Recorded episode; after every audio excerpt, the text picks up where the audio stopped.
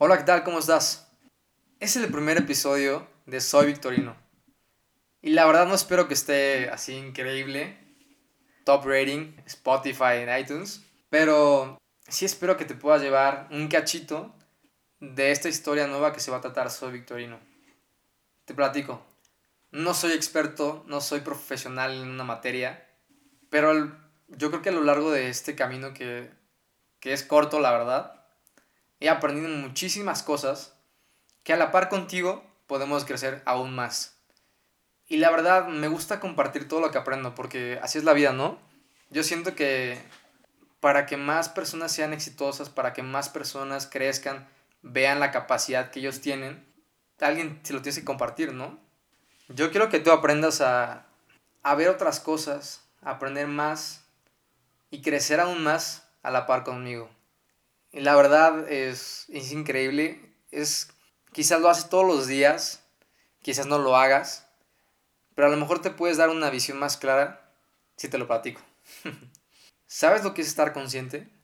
A ver, me explico. Estar consciente es realmente abrir los ojos y voltear a ver lo que está pasando alrededor tuyo. O aún no me cachas. te voy a hacer un contexto. La primera vez que conocí este término fue por el libro de, de Freddy Kaufman que se llama La empresa consciente. Y la verdad, pues lo leí un ratillo, lo dejé como dos años ahí en mi librero, pero lo retomé otra vez porque dije, pues por ahora lo tengo ese libro, ¿no? Y la verdad me enseñó muchas cosas. Y básicamente, para no hacerte la historia muy larga, habla sobre aquellas empresas que saben cuál es su dirección que los empleados saben cuál es la dirección de la empresa, que la empresa sabe cuál es la dirección de los empleados, saben cuál es el ciclo en cual manejan, es prácticamente toda la empresa está enfocada a una misma dirección. Aparte de las prácticas buenas que son la sustentabilidad, las nuevas tecnologías, etc. ¿no? Pero Freddy Kaufman señalaba que la conciencia era la clave para que una empresa consciente funcionara claramente. Y yo creo que la primera vez que lo leí, pues la verdad se me hizo mucho sentido sobre eso, pero no magnificaba la importancia que puede tener en la vida diaria. O sea, por ejemplo, una empresa, pues sí, ¿no? Porque tiene muchos empleados, porque hay muchas cosas que tienes que poner mucha atención, este, las nuevas tendencias, eh, los estados de cuenta cada mes, de la competencia. Pero para una persona, pues tú dirías de que pues que yo, que, o sea, yo qué puedo hacer con estar consciente, ¿no? Y la verdad, o sea, yo lo vi esto hace mm, un año y medio. Y a lo largo de este año y medio ha sido de que golpe tras golpe, de que cada mes alguna cosita, eh, algún texto, algún podcast que yo escuchaba, me daba a entender que en realidad es muy importante que tú estés consciente.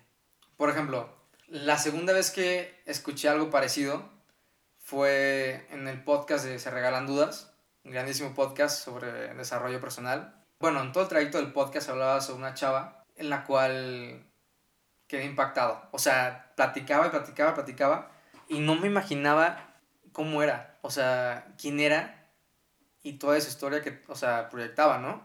Bueno, total, la historia se trataba de una chava que ya estaba casada, que tenía una vida exitosa, que trabajaba en chinga todo el tiempo, o sea, casi casi vivía en automático. Agarraba sus cosas, trabajaba, se iba, regresaba al gimnasio, tal, tal, tal, tal, tal, y nunca se veía a sí misma. Nunca se podía escuchar su interior. Y la verdad, ¿cuántas personas nos ha pasado eso de que, a ver, toca la arma, te levantas y en chinga, ¡pum!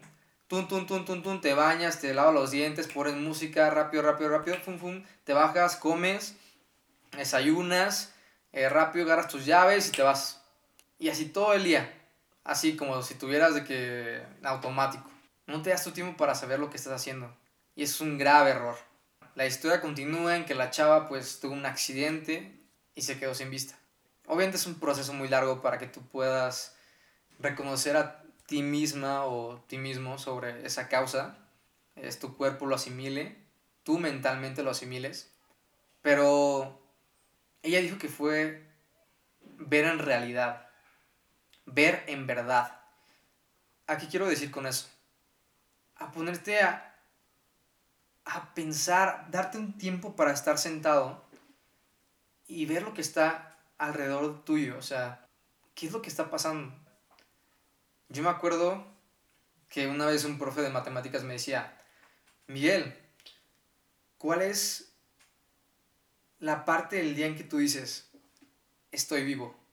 Y yo decía, profe, pues cuando estoy en, en el gimnasio como a las 5 de la tarde y pues el aire se empiezan a ver las hojas, está cayendo la tarde, está tocando el aire y es, es un momento de paz, un momento tranquilo. Y él me decía, ¿pero por qué? Yo decía, pues es el que más me he sentido vivo, o sea, activo, presente.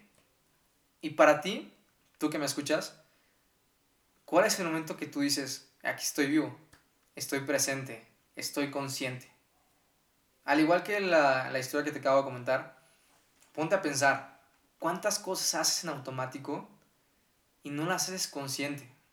aun cuando sales a correr de que, ah, pues estoy corriendo, pues la neta, tu cuerpo sigue manejándose, pero tu mente no. No estás activo. Es muy diferente cuando estás automático a cuando estás tú enfocado en hacer las cosas. Bueno, te voy a dar otro ejemplo. También me causó, ¡pum! Así de que mind blow. Sobre la historia de Last Dance de Michael Jordan y pues, los Chicago Bulls, ¿no? Bueno, los que no saben o no lo han visto todavía, es un gran documental que habla sobre pues, los campeonatos y el último baile, como dicen, de los jugadores de Chicago Bulls para conseguir el último campeonato. Bueno, y también, o sea, fue otro golpe para mí de que ver ese documental y que me llega en la cara de que, güey, tienes que estar consciente. Te voy a comentar. Estaba Michael Jordan con los... O sea, iban a jugar en Utah, en Salt Lake. Y pues tú veías el video y salía de que Michael Jordan en el asiento, de que sentado, bailando con sus audífonos. de que así todo relajado, o sea, como si tuviera partido, hasta decía de que, güey, yo estaba de que invitación, me, me chingué de que dos cigarros, no, dos puros, y como cuatro cervezas y toqué el piano. Antes de un partido, de que una final, o sea, el último partido. Ah, total. Decía Mark Mansfield, que es un reportero, un escritor de Rare Air, que decía, muchas personas luchan por estar en el presente, que viajan miles de kilómetros hasta la India, hasta un lugar zen donde puedan estar presentes, donde puedan estar concentrados. Y es cierto, hay muchas personas que viajan solamente para estar, no estoy criticando nada de eso, pero yo, o sea, yo pienso hacerlo algún día en el Tíbet, la verdad. Pero sí, o sea, muchas personas viajan solamente para encontrar, estar presentes, estar conscientes, escuchar a su mente. Y decía también Mark Banfield que muchas personas tienen miedo de traer el pasado al futuro. Que la única diferencia entre Michael Jordan, a pesar de que era muy bueno saltando, encestando, todo perfecto, es que él vivía en el presente. Él estaba completamente enfocado en el partido. Y ponte a pensar, o sea, ¿cuántos deportistas fallan por no estar en el presente? Estás en una competencia, es una final, estás en un X, Y o cualquier evento que sea tan importante que no puedas estar presente. ¿Y qué pasa? Pues pierdes. Yo he visto que muchísimos deportistas, es oportunidad de oro. Los deportistas que se van a los Olímpicos, o sea, no manches es oportunidad de oro. Nadie se lo financia, ni siquiera eh, la Secretaría de Deportes. Pero bueno, retomando el tema, ellos tienen su última oportunidad. Si la toman, pues van a quedar dentro de un legado exitoso, ¿no? Y si la fallan, pues no. Y es por eso que tienen que estar completamente en el presente. Y pues sí, o sea, muchos deportistas tienen un don, cuentan con un don, pero la diferencia entre el éxito y el fracaso es que traen el pasado.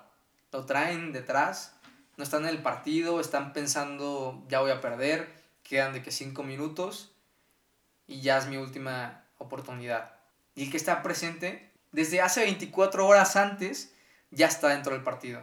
Ya está en que está decidido a ir por lo que hiciera. De capítulo voy a hablar sobre Michael Jordan porque la verdad es un ejemplo increíble de ser un líder pero ya sé otra porque la verdad no quiero agarrar este podcast.